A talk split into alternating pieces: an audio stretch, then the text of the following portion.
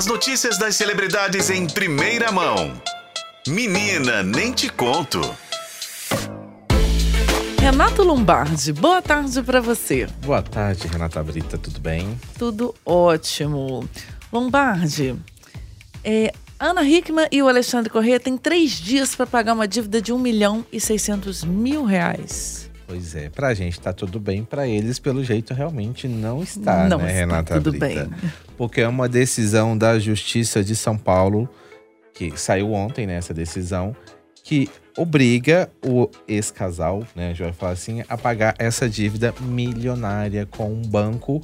E se não pagar a dívida, sobe, eles correm o risco de ter os bens penhorados. Mas essa dívida tá até baixa perto da- das outras, né? É, isso é só uma quantia, né? De um Isso. banco de uma das ações movidas contra o, o Alexandre e a Ana Hickman. Então, eles têm até três dias, contando a partir de hoje, né? Pelo que eu entendi, para poder pagar essa dívida de 1 milhão e 600 mil reais. Mas aí, o próprio. Por que, que o- os bens podem ser penhorados? Porque os bens deles foram dados como garantias desse empréstimo. Por mais que, no caso, a mansão que a Ana Hickman hoje mora com o filho tem um valor além desse daqui, do que dessa dívida, mas ele, ela- a mansão pode ser penhorada sim, para possíveis leilões e para poder quitar a dívida dela. Mas o próprio banco que entrou com essa ação revelou um outro detalhe muito importante, Renata Brita, é que somente neste ano as empresas da Ana Hickman contra, contratou mais de 28 milhões de reais em empréstimos. Gente. É, isso é muito dinheiro em um- apenas um ano em- uma institui- instituição bancária. 28, 28 milhões em empréstimos é muita coisa. Então, eu acho que esse processo de Ana Hickman contra o Alexandre Correia, essa briga dos dois, pela separação e pela culpabilização dessa dívida milionária, não vai ter fim tão cedo, porque eu acho que vai dar muito mais pano pra manga. Tô pensando nos juros, gente. Socorro. Enfim. Minha, meu cartão levar de na 200 reais os juros, às vezes eu fico assim, tô morrendo. Chocada levar a Ana Hickman e o Alexandre lá no desenrola. gente. Aproveita que vai até março. É uma boa.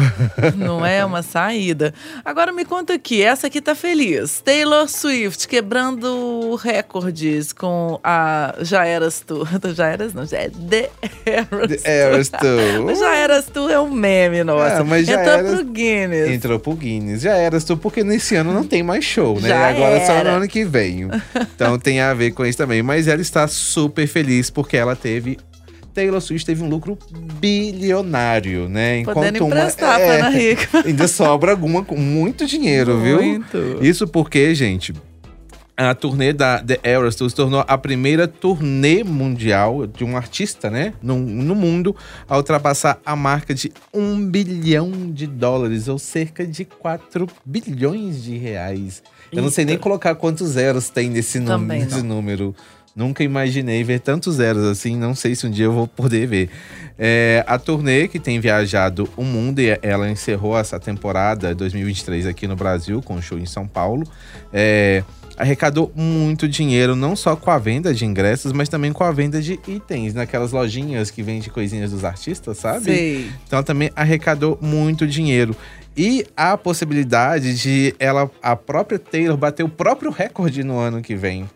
Porque ela volta na estrada com a The Eras Tour, que vai acabar, a previsão de que começa no começo do ano e vai até dezembro de 2024, a possibilidade dela passar a marca de 2 bilhões de dólares no final de 2024. Ou seja, a gata tá rica, tá bilionária, Nada como superar a si própria, né? né? gente? Deixando pra trás todas as coisas ruins que aconteceram, né? Inclusive aqui no Brasil, né? Exatamente.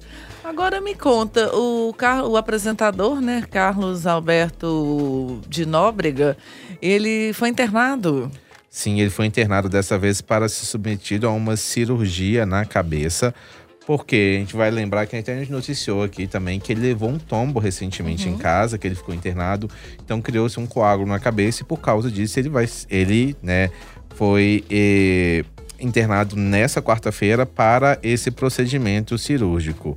É, ele está afastado do trabalho, então, por enquanto, mas não tem como está a situação dele agora após esse procedimento cirúrgico. Mas não foi nenhuma outra queda é, que aconteceu, como foi da última internação dele, mas uma cirurgia, segundo foi informado, para tratar essa questão do coágulo que ficou na cabeça dele após a queda. Muito bem, Renato Lombardi, obrigada, viu? Eu que agradeço, gente. Até amanhã. Até amanhã, uma ótima tarde para você.